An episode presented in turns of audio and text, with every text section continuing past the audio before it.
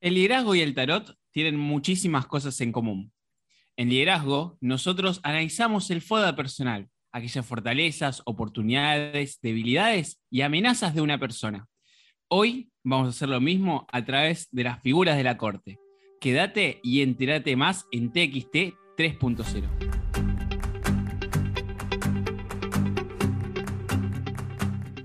Buenas, ¿cómo andan? Bienvenidos a un nuevo episodio de TXT 3.0, este podcast que sigue creciendo día a día. Pero bueno, hoy tengo ganas de, que, de que hablen otros. Así que voy a presentar a quienes me acompañan hoy. ¿Cómo le va, Lorena Gestolz? Muy bien, señor Beto. ¿Cómo le va a usted? Bien, hoy vine con muchas ganas de escuchar. ¿Ah, sí? ¿Cómo es eso? Tengo pocas ganas de hablar. Ah, bueno, bien. Bueno, entonces yo me podría poner también. No me cuesta nada ponerme en ese rol a mí. No, ah, ¿no? No. Bueno, entonces los presentamos a ellos, ¿qué le parece? Sí, por supuesto. ¿Con quién estamos? Estamos con Cristian Terán y con Agustín Soldati. Ellos son los fundadores de Tarot por el Tarot, la, Academia Tarot por el Tarot, que ya acá, bueno, ya me parece que no hay que presentarlos más. No, pero la están rompiendo además. Está, como la gente de ANSES, ¿vio? Que, que, hacen cosas raras ahora. La carta documento que le lleva a Cristian. ¿Cómo andan, chicos? ¿Cómo estás, Beto? Chicos. Beto, Lore, ¿cómo andan? ¿Cómo se, La reina, la reina Lore. Podemos decir la reina Lore, ¿o no? La reina. la reina, por supuesto. Claro, y la princesa Sofía. Claro, es una figura de la corte, la reina. En este momento serías la reina de copas. Esa que emocionalmente tiene las emociones así a flor de piel. Pero contame, ¿qué, es esto de las, de las figuras de la corte? Tomaba bastante la reina de copas, ¿eh? no, no, no toma tanto. Lo justo y lo necesario para poder fluir en sus emociones. ¿Vos qué opinas, Agustín? ¿Qué opinó? ¿De, la reina o de las figuras? claro, de la reina acá, de la reina que tenemos. De la reina de copas que tenemos acá, a Lore. Excelente, la reina acá, de copas. Voy, voy a tener que ir para Mendoza para aprovechar la copa. Y te quedas corta. ¿Sí? Te quedas corta, te quedas corta porque acá hay bastante para llenar esa copa. Podemos llenar cosas más grandes que una copa. qué es esto de las figuras de la corte? ¿Cuáles son? Cuéntenos. Mira, Lore, para que entres en tema, las figuras de la corte son eh, esas, esos muñequitos que ves en los juegos de carta, tanto en el español, en, el, en la baraja francesa y obviamente en el tarot, que son esas cuatro figuras que se las suele poner contiguas o que continúan las series numeradas. Las más conocidas o de la denominación más conocida es el paje, el caballero, la reina y el rey. También se la conoce al paje como la sota. Diferenciación, uno es masculino y el otro es femenino. La sota y el paje es lo más común. Hay muchos, eh, que está bueno que hablemos de esto en, en un capítulo particular, porque generalmente los tarotistas no le dan mucha, como mucha bola a estas, a estas figuras y tienen bastante para decirnos. Si no, Agustín. Eh, vos dijiste, Cristian, que Agustín explica las cosas de una manera superlativa. Bellísima, te envuelve, te envuelve con las palabras. Exagerado. Em, a ver, digamos, las figuras de la corte son interesantes lo, dice, no hay mucha información en Internet, como que no hay mucho enfoque en, las figuras. Y a mí me gusta relacionarlo mucho al enneagrama. Para los que no conocen, em, hay libros escritos sobre el enneagrama. Básicamente describen eh, nueve personalidades, ¿bien? Por eso se llama enneagrama, ¿no? Porque nueve, de nueve eh, aspectos, ¿bien? Y el enagrama lo que dice es que eh, la persona, mm, cuando, o sea, eh, en, su momento de nacimiento y, cuando se fue desarrollando, eh, tuvo una gran herida. Y esa herida fue lo que le permitió desarrollar una personalidad específica. Bien, o sea, nosotros, a partir de la historia que hemos vivido, hemos desarrollado una personalidad y con esa personalidad desenvuelto en, esta, en este mundo, ¿no? En el, entorno que cada uno creció. Entonces, eh, es interesante ver como, bueno, ¿qué personalidad estoy usando en este momento de mi vida? ¿No? O sea, el enneagrama te invita a preguntarte, a hacerte esta pregunta. Y las figuras de la corte también nos invitan a decir que son 16 en total. Mm, también las figuras nos invitan a decir, bueno, ¿qué comportamiento, qué actitud estoy teniendo frente a tal situación? Bien, o sea, no es lo mismo la actitud de los oros, que es como más material. Bueno, ya hablamos de las dimensiones del tarot, o por ejemplo de la energía de las copas, que es como más empática, más, más sensible, más espiritual, más sutil, eh, o la energía ¿no? de las figuras de las espadas, que es como más impulsiva, hasta pueden ser más eh, impulsivas algunas. Entonces, bueno, es interesante para mí hacer eh, esta relación entre el enneagrama ¿no? y cómo uno se identifica con una manera de ser, que no es una manera de ser, sino es una manera de mostrarse, es una personalidad, una, como una máscara que uno utiliza. Recuerden, queridos amigos, que cada tarotista tiene su libro, como dicen los españoles, cada maestrillo con su librillo. Entonces, en el tarot esto se, pero se cumple de una manera así como a rajatabla. Cada uno tiene su perspectiva. Estaba pensando en esto del enneagrama y cuando Aus eh, nos contaba esto, se me vinieron dos cosas a, la mente. Por un lado, que el enneagrama, por lo que entiendo, son nueve aspectos de una persona, entonces tranquilamente podemos hacer un paralelismo con el FODA, las fortalezas, las oportunidades, las debilidades y las amenazas que una persona ve en el momento que le está tocando atravesar, que ese también es otro, otro punto, ¿no? Ustedes siempre dicen que el tarot nos dicen cómo estamos dispuestos o ante una circunstancia particular en este momento. Pero la otra cosa que se viene con esto que decía Aus de las máscaras, eh, estaba pensando en los seis sombreros para pensar de Edward de Bono que es como que Edward de Bono en su libro nos, dice que nosotros tenemos como ese liderazgo situacional que, tenemos que aplicar. Y quizás eh, ustedes podrían claramente eh, explicarnos o, comentarnos mucho más, pero, mm, pero, puede ser que venga un poco atado a esto. Sí, bien atado a esto. Sí, me acuerdo que ese libro es un libro bastante viejo, el de Eduardo Bono. Yo por lo menos a mí me lo... Yo eh, cuando estudiaba en yo era eh, auxiliar de administración de empresas y me acuerdo que ese libro se nombró, que cada uno de los sombreros, dependiendo con el sombrero, creo que era la predisposición al pensamiento, una cosa así, o alguna manera de pensar, un, como un contexto, un contexto, un marco de pensamiento. ¿Cómo se puede relacionar esto eh, con un análisis FODA dentro de las figuras de la corte? Principalmente en las fortalezas o las debilidades que puede llegar a tener una persona no tanto en las oportunidades de amenazas que por ahí se pueden llegar a ver en una carta en particular que ahora les paso a, contar. ¿Qué serían las fortalezas y las debilidades? Si vamos, cuando yo voy a darlo de un perfil personal. Cuando yo aprendí las cartas de la corte, a mí me enseñaron los, los, libritos que en ese momento agarré, me decían que si te salían ciertos palos, refiriéndose a los oros, bastos, copas y oros, dependiendo del palo que te salía, no me hablaba de una personalidad, sino me hablaba de un aspecto físico de la persona. Dije yo, qué pobre que es esto que me está diciendo. Por ejemplo, si los oros me dicen que una persona es rubia, mi pregunta fue, en mi cabeza, ¿rubia natural o rubia teñida? Eso fue lo que yo me pregunté. Entonces dije, esto no tiene que venir por acá, tiene que venir por otro lado.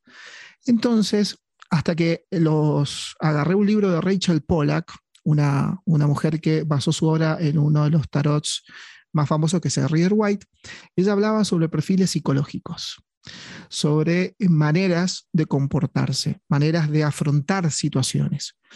Entonces, hice ahí el paralelismo con esto de las fortalezas y las debilidades. ¿Qué significaría ser un paje o qué significaría ser un caballero?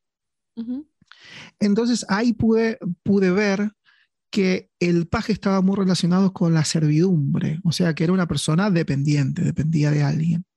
En cambio, el caballero, otro tipo de persona, una persona más independiente, porque estaba, se subía ese caballo que aparenta, que está plasmado ahí, perdón, simbólicamente en las cartas, y sale a cumplir su obra o lo que él quiere de una manera muy particular. Entonces tenemos una contraposición entre el paje, y el caballero a través de sus funciones. O sea, tienen un perfil claramente dependiente y el otro independiente. Ahora, ¿qué pasa con la reina y el rey? La reina y el rey van a la par. Entonces, entraría o podría ponerse, entre comillas, muy, calzaría así como anillo al dedo, el término del interdependiente. Esa persona que sabe que para conservar su independencia necesita nutrirse de otras independencias como para poder eh, seguir adelante con su obra. Este, este término yo lo leí en el libro de Los siete hábitos de la gente altamente efectiva de Stephen Covey, me parece que era el, apellido del autor, soy terrible con los autores, pero ese libro me marcó en este concepto, el dependiente, independiente y el interdependiente.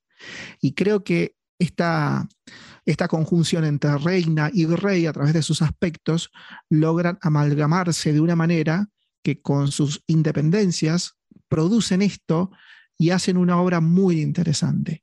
Y creo que esto es lo que propone el tarot desde la manera que, lo muestra.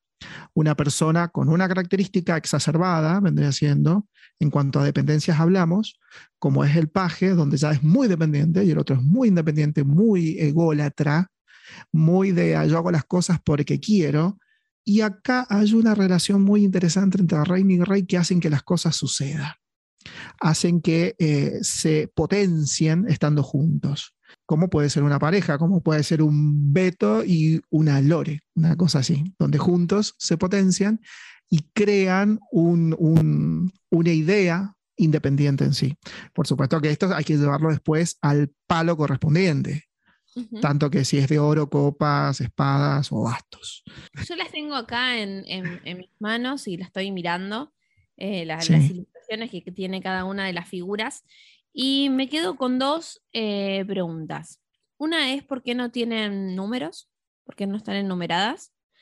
Y, mm, y otra, eh, esta sí es personal para ustedes, si la perspectiva eh, de cada, de, alguna de estas cartas ha cambiado a través de la experiencia que han tenido ustedes con, con ella.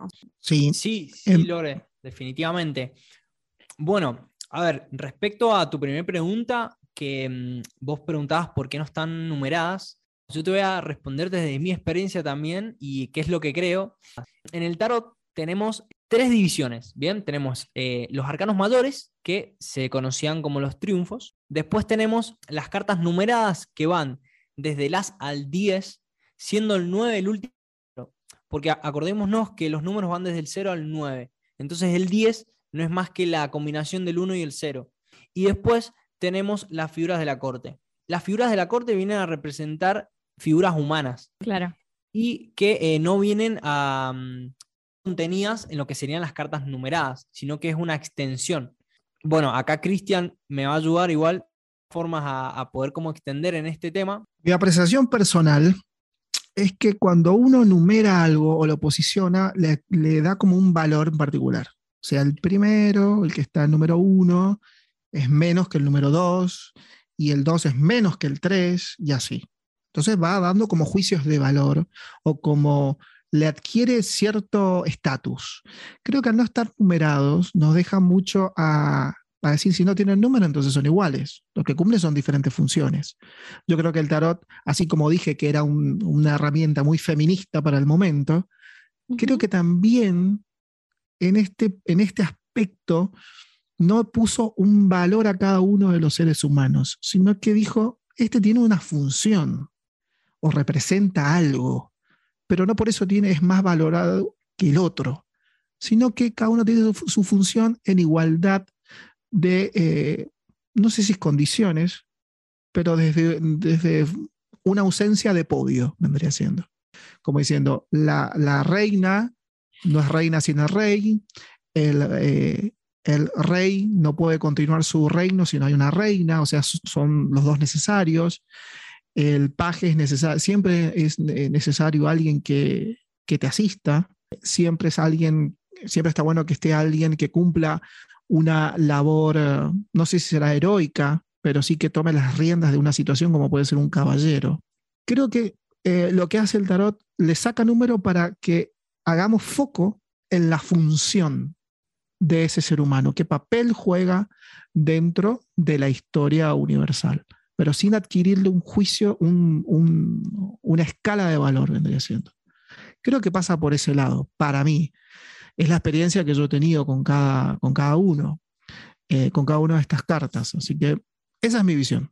Sí, tiene mucho sentido, Chris, lo que vos estás eh, planteando porque tanto las cartas numeradas como los arcanos mayores, que tienen una numerología, esa numerología eh, influye directamente en el significado de la carta. El 1 sabemos que es un comienzo, un inicio, es la máxima expresión de, ese elemento. representar una gestación, un momento de meditación, de reposo. Entonces, como que las figuras de la corte vienen a, representar más funciones, como bien Chris lo dice, y personalidades. Sí. A ver, no sé si ustedes alguna vez escucharon el dicho este, decir, eh, un cacique sin indios no es tribu. O sea, un rey sin plebe, sin reina o a quien gobernar, es un loco con una coronita arriba que se cree Napoleón. Entonces, eh, pasa, me parece que pasa por ese lado, de reconocer de que para que vos tengas un lugar, tiene que haber otra gente que te reconozca en ese lugar. Tiene que haber un paje que te reconozca ese lugar, una reina que te reconozca en ese lugar, un caballero que te obedezca por ese lugar que tenés.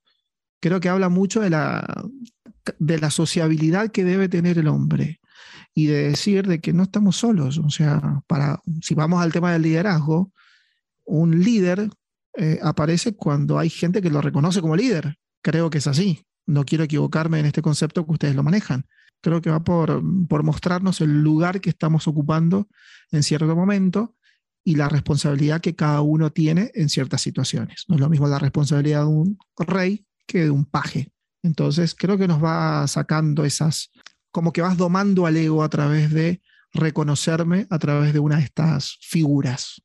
Por eso hablaba de las fortalezas y las debilidades que hay que saber reconocer. Y las amenazas y oportunidades pueden ser fácilmente reconocidas en, en, por ejemplo, no es lo mismo un rey de copas, donde la emocionalidad está, está flor de piel, que un rey de espadas, donde la, la, mente que tiene es más lúcida, por ejemplo. Entonces te puede dar diferentes oportunidades.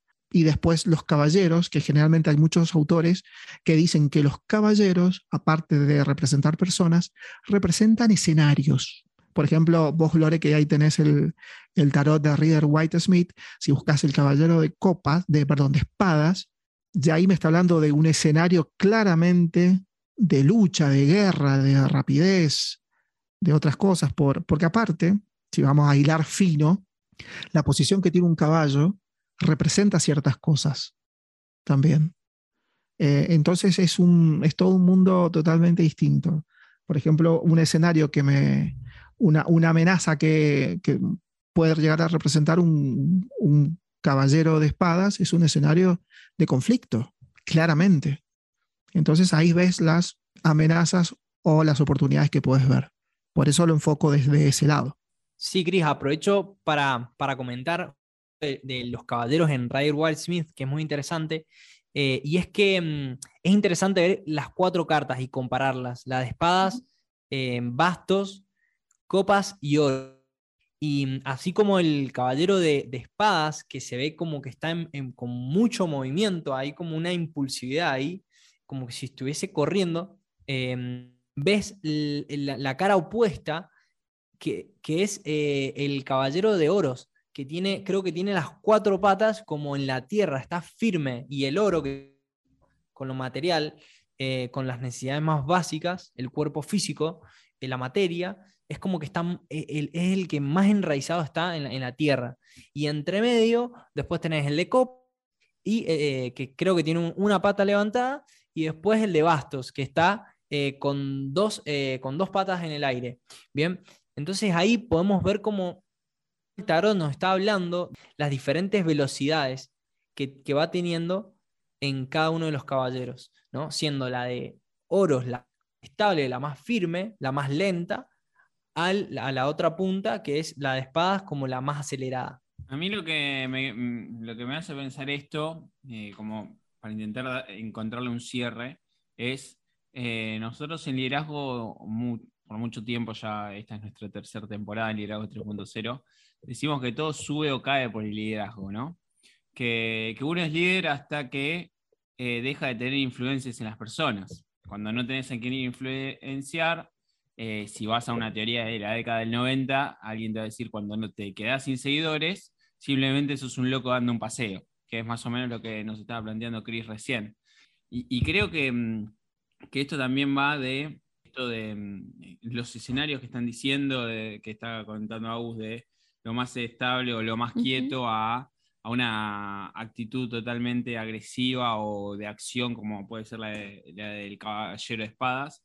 es también, eh, yo lo veo en, los estadios que uno tiene que tener como líder, ¿no? Porque uno como líder no puede estar todo el tiempo yendo para adelante, tampoco puede estar estable todo el tiempo, entonces eh, va totalmente de la mano de, eh, no solo del FODA que venimos hablando, sino del liderazgo situacional y de uno saber cómo accionar, al, al final todo termina acá, ¿no? En que estas herramientas nos ayudan a autoconocernos a nosotros para saber cuál es la mejor manera de accionar en cada momento. Y, creo que, este es el mensaje que, nosotros, eh, o por lo menos de mi parte, deberíamos dejar en este, eh, en este episodio. Que todas las respuestas están adentro nuestro, que todas las respuestas, el tarot no, creo que, al igual que el liderazgo, no creo que nos dé algo que nosotros ya no tenemos eh, o no traemos desde la cuna. O sea, con el liderazgo nos pasa que quizás hay gente que no le sale ser autoritario. Pero bueno, eh, va a crear su perfil de liderazgo en base a su foda, en base a sus fortalezas, ¿no? Sí, totalmente. Otra de las cosas que me sigue llamando la atención, porque recién Agus me describía, y es, impresionante cómo, cómo, las ilustraciones te van hablando, y a través de esa simbología te, expresan diferentes emociones, diferentes sensaciones. Y una de las cosas que no me comentaron ustedes recién era esta perspectiva que le fue cambiando a ustedes a medida que fueron teniendo experiencia. Me quedo con esa pregunta. ¿Cómo fue cambiando eh, con el uso? El uso del tarot a mí me fue como despabilando de qué significaba la corte. ¿Significaba personas? No, no necesariamente. Creo que es uno de los, de los símbolos más flexibles que tiene el tarot son las figuras de la corte, porque te puede representar situaciones, te puede representar personas que están metidas dentro de la situación, o cómo es la, cómo vos te predispones a eso. Entonces no necesariamente puede significar la persona rubia que está dentro de esta situación y que está jugando con vos y te, está haciendo ese contrapeso dentro de la situación. ¿Qué es lo que aprendí? La flexibilidad que tienen las figuras de la corte, la importancia que tienen y lo poco que recaen los, los historiadores los tarólogos respecto a estos símbolos que son muy importantes. Son muy humanistas. Estos son creo que los símbolos más humanistas que tiene el tarot son las figuras de la corte. Así que eso es por lo menos lo que a mí me deja las figuras de la corte con este corto tiempo que llevo jugando con el tarot. Primero, que, quería como citar algo de, en, cuanto a lo que vos dijiste, Beto, que mm, esto de, liderazgo, ¿no? Y las diferentes como predisposiciones, ¿no? se, se, como va cambiando la actitud en cuanto a, diferentes situaciones. Y, yo creo que, una pregunta, antes de, adentrarme a tu pregunta, Lore, como para no irme de ese tema, que me parece importante, es, hay una pregunta muy buena que, nos podemos preguntar los líderes, y es, ¿qué actitud necesito tomar ante cierta situación? Entonces las figuras de la corte nos presentan 16 escenarios, 16 predisposiciones. Entonces, por ejemplo, la actitud del paje de, de, copas va a ser una actitud de mucha inocencia, de mucha sumisión. ¿Me y esta sumisión para este tipo de, situación? Después, por ejemplo, tenemos la eh, predisposición del rey de espadas, que es muy estratega, planeador, eh, es, rígido, mm, con mucha sabiduría, o, tomar, por ejemplo, la, el detalle o la ambición o el talento del paje de, mm, de oros, ¿no? Entonces es como que estamos frente a 16 formas de encarar una situación.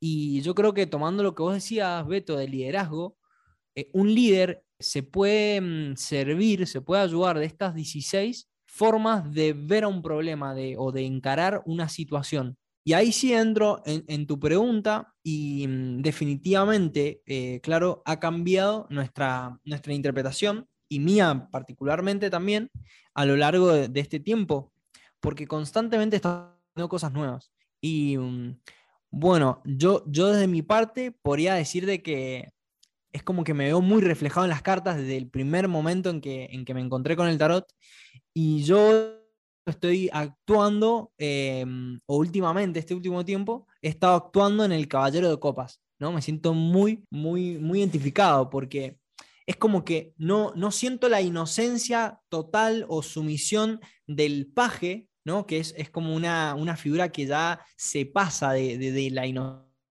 ¿no?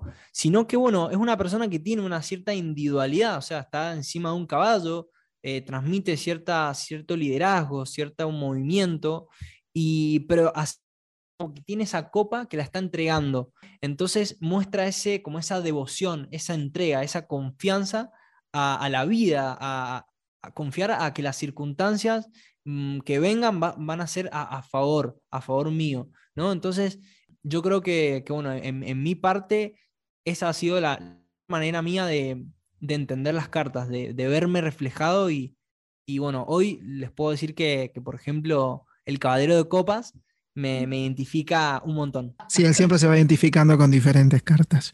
Ahora yo tengo una, tengo una pregunta para Lore y para Beto, los dos. Yo quiero saber, porque yo estuve escuchando el, el, liderazgo situacional, el capítulo anterior, que me tiraron con un palo la vez pasada porque no lo escuché, y juegan con las cartas. Yo he visto que ustedes juegan con las cartas.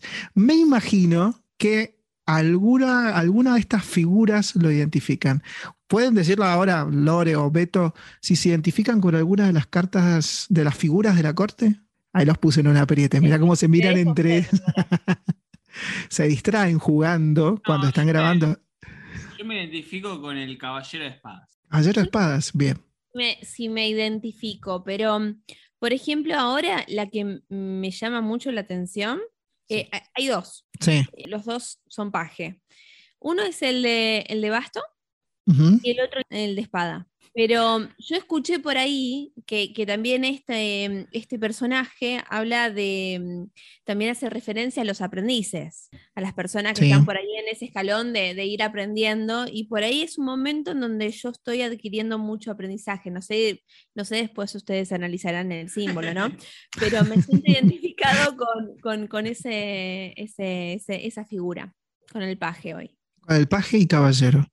Evidentemente los une el palo, creo que era. Los dos eran de espada, ¿o no? Sí. Sí, los dos, por supuesto. en realidad tiene que ver mucho con, primero que los aúna una manera de pensamiento. La manera de pensar es lo que más a ustedes dos los une. A lo mejor no por pensar igual, sino porque pueden ser que se complementen en los pensamientos. O sea, vos pensás de una manera, vos pensás de otra y nos complementamos como tal.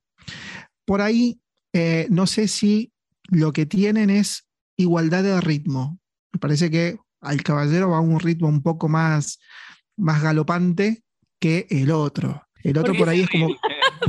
Hice la misma pregunta, Ah, es que los que están escuchando no saben que acá hay una lectura de caras entre los dos. entre los dos que es muy interesante. Porque hay uno que va un poquito más, como más al galope, y la otra es como que va un poquito más. Tiene más, tiempo para dormir ahora.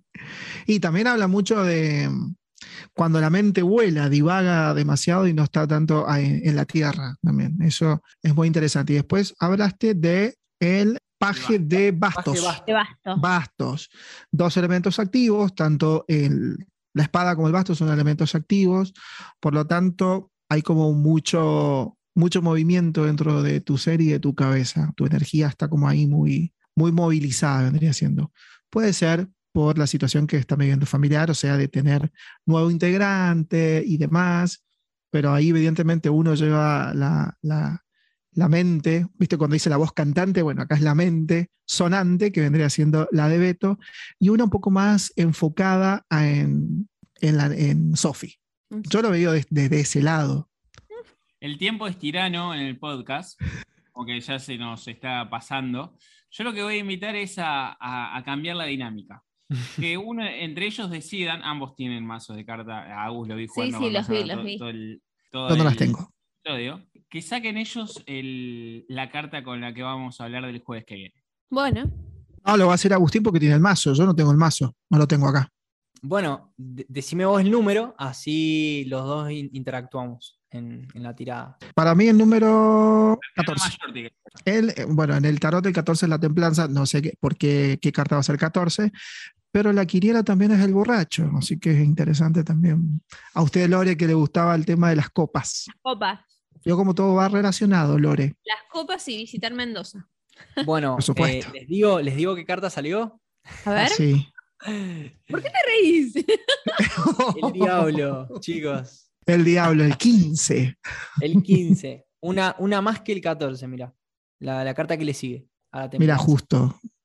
Contiguas. Buenísimo. Una carta bastante polémica. Una carta polémica. Pero, ahora, a todo esto, nosotros sacamos la carta, pero ¿para quién va a estar dirigido el mensaje? ¿Para mí? Sí. Porque yo dije, yo dije, yo dije el, el número, así que tiene que ser para mí, Agustín. Así que ahora jugátela. Muy bien. ¿Tengo, tengo que hacer una lectura? Bueno, el, el diablo es una, una carta eh, muy, muy interesante. eh, comparte el, el orden numerológico con el Papa. Lo que me gusta del, de- del diablo es que, a diferencia del Papa, que tiene sus seguidores y esa gente a la cual es dependiente del mensaje del Papa, la diferencia que veo en el diablo es que en el diablo se ven estos dos personajes que están, eh, digamos, eh, envueltos ¿no? con, esta, con esta cuerda que cuello y las manos. Entonces, eh, lo, lo que destaco del diablo es que el diablo está mostrando realmente que están eh, están sometidos. En cambio, en el Papa, esos seguidores, esos neófitos, ellos no saben de que en realidad son dependientes de, de esa... En cambio, en el diablo se ve, se ve eh, ilustrada, se, se ve visualmente, ¿no? Esta, mm, este sometimiento, ¿no? Entonces, bueno, yo lo considero como una, una carta muy natural en, en ese sentido. Y como siempre decimos, el diablo habla de eh, algo que te somete, algo que está restringido, limitado en vos. Entonces lo que el diablo te viene a invitar es a que eh, lleves a la conciencia qué cosas te amarran. Cristian, ¿qué te amarra? Esta me agarran muchísimas cosas, principalmente mi cabeza. Mira. Y después, eh, no, hablando en serio, muy en serio, no sé si serían vicios, pero soy una persona muy ansiosa y estoy luchando por liberarme de esas cosas que me someten. Tengo mucho sometimiento. Estoy como pasando por un momento personal donde estoy yendo a mi oscuridad, al inconsciente y tratar de romper esos lazos. Es complicado, pero se puede hacer. Así que por eso cuando salió la carta del diablo yo me sentí bastante identificado, no por el diablo en sí, aunque mucha gente que dice que lo puede llegar a representar, sino por estas personas que están abajo siendo sometidas a algo, eh, estando encadenados a algo. Y yo vengo luchando hace muchísimo tiempo por, las, por identificar esas cadenas que me someten y tratar de hacer el corte correspondiente para que me pueda liberar de eso. Así que sí, me siento totalmente identificado. Ah, antes que nos vayamos, ¿puedo hacer un, un, un fe de ratas? Sí, totalmente. porque me confundí en no uno de los episodios, porque aparte de escucharlos a ustedes, ya lo he dicho tres veces en este episodio que los estoy escuchando, sino que cometí el error histórico de decir un tarot como Visconti Manchiate, pero es Visconti di Modrone. Manchiate es otro tipo de tarot y lo escuché y dije, no puedo ser tan bestia de decir esto, pero me, me equivoco. El Manchiate eh, tiene que ver con, con, con otra cosa, es eh, totalmente distinto, va, no tan distinto, pero no era lo- el dato que quería dar de, de ese momento. Pero para los historiadores que nos estén escuchando, para que sepan que nosotros reconocemos nuestros errores, no como otros que están por ahí dando videos por YouTube. Alá. Se vino. En serio, esa, esa quería corregirme en eso porque odio tener un, un error cuando me confundí, la verdad que me confundí y pido disculpas por eso. Y bueno, y así vamos llegando al final de este gran episodio, porque pasó volando. Chicos, últimas palabras antes de irnos.